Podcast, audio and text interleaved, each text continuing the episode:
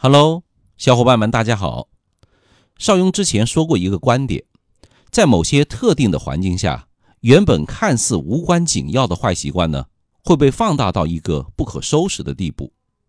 比如说这起在高速上发生的车祸，那希望每位朋友啊都能够从别人的错误中去寻找自己的影子，不要放任自己养成一些啊开车的陋习。首先，我们来分析一下。视频拍摄车的前车，临近快撞上故障车了，才来了一个漂移变线。那我们在路上呢，经常能够看到类似的状况。很多人就是自私，只顾自己，不管他人，这就是一个典型的例子。那如果他发现前面有故障车了以后啊，能够迅速的打开双闪或者踩刹车提醒后车，就有可能啊避免这起事故的发生。视频车的前车呢，其实应该早就看到了故障车停在中间车道。这一次呢，因为左侧大货车的车速不快，它迅速的向左打方向啊，躲过了一劫。但我们脑补一下，假如下一次是一台速度较快的小车呢，可能啊，它就会丧失掉处置险情的时机呀。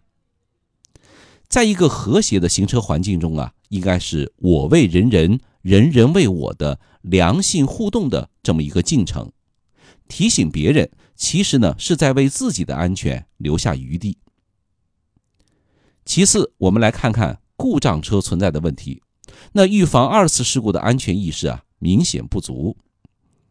在高速上，无论是遇到事故还是故障，只要能够移动，一定得想方设法啊，把车挪到应急车道上。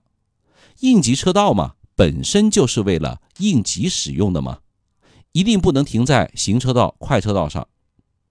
那如果实在没有办法移动，切记啊，做好以下几点：一是打开双闪；二是，在本车道来车方向一百五十米的位置啊，摆放三脚架；三是所有人员迅速撤离到车外。那这台故障车是怎么做的呢？打开了双闪，但警示牌的距离过近。根本起不了警示的作用，车门是打开的，说明啊车里的人并没有离开。相信我哈，这位朋友的陋习呢，如果不彻底改变，这一次只是车毁，但下一次啊就有可能人亡啊。高速上哪怕一个细小的错误啊，都有可能会要了你的命。当然了，作为视频拍摄车呢。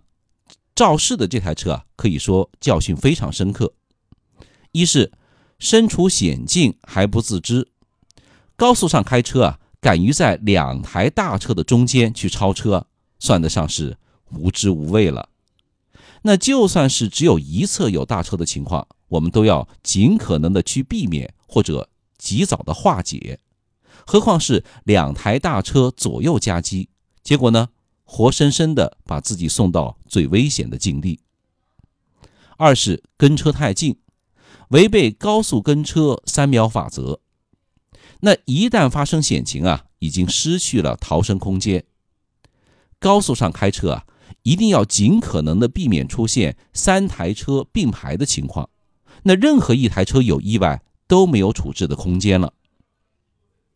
三是无视危险讯息。很明显，两侧的大货车呢，早早的就亮起了刹车灯，但视频车熟视无睹，贸然前行，导致只能眼睁睁的看着车祸发生。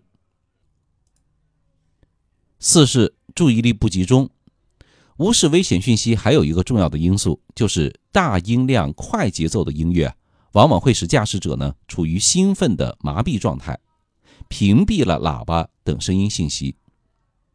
咱们最后呢说一下，故障车如果确实是在无法移动的情况下坏在行车道了，那么我们应该怎么样把三脚架放置到车后一百五十米呢？打开双闪以后，你取出三脚架，把它也给打开，然后举起来超过头顶，高高的双手举起这个三脚架，那就像拳击比赛中间休息的时候啊，不是有一个小姑娘举着牌子。像他那样，那么反光的这一面呢，朝向后面，一边举着，一边往车后面走。能靠边的话，尽量靠边走。